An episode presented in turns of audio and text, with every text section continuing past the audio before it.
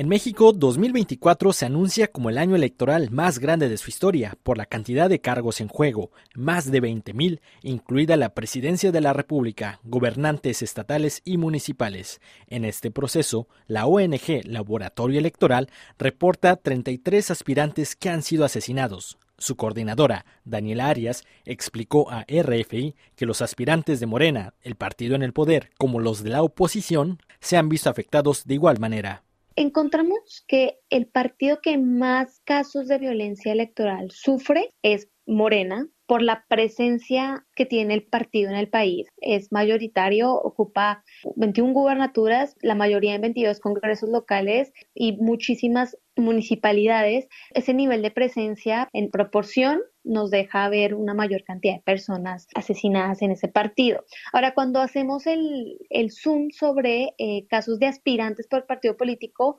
no hay mucha diferencia entre aspirantes de Morena versus aspirantes de la oposición como ah, de partidos como el PAN o Movimiento Ciudadano, que es un partido que va por vía propia, ¿no? No va en ninguna coalición. Algunos de los políticos que han sido asesinados son Ricardo Taja Ramírez, quien buscaba ser presidente de Acapulco por Morena, el partido en el poder, Giovanni Lezama, quien aspiraba a ser diputado federal por el Partido Acción Nacional de la oposición, o el caso de Miriam Noemí Ríos, del partido Movimiento Ciudadano, también de oposición. El número de asesinatos podría incrementar en los próximos días, cuando los candidatos oficialicen su registro. Daniela Arias pensando en que todavía nos falta todo febrero, va a ser el mes en el que las y los aspirantes van a empezar a inscribirse. Nos llama la atención que incluso antes de empezar, digamos, esta, esta misma etapa que empieza el 15 de febrero de este año, ya tengamos eh, pues 33 personas asesinadas y 16 aspirantes. Nosotros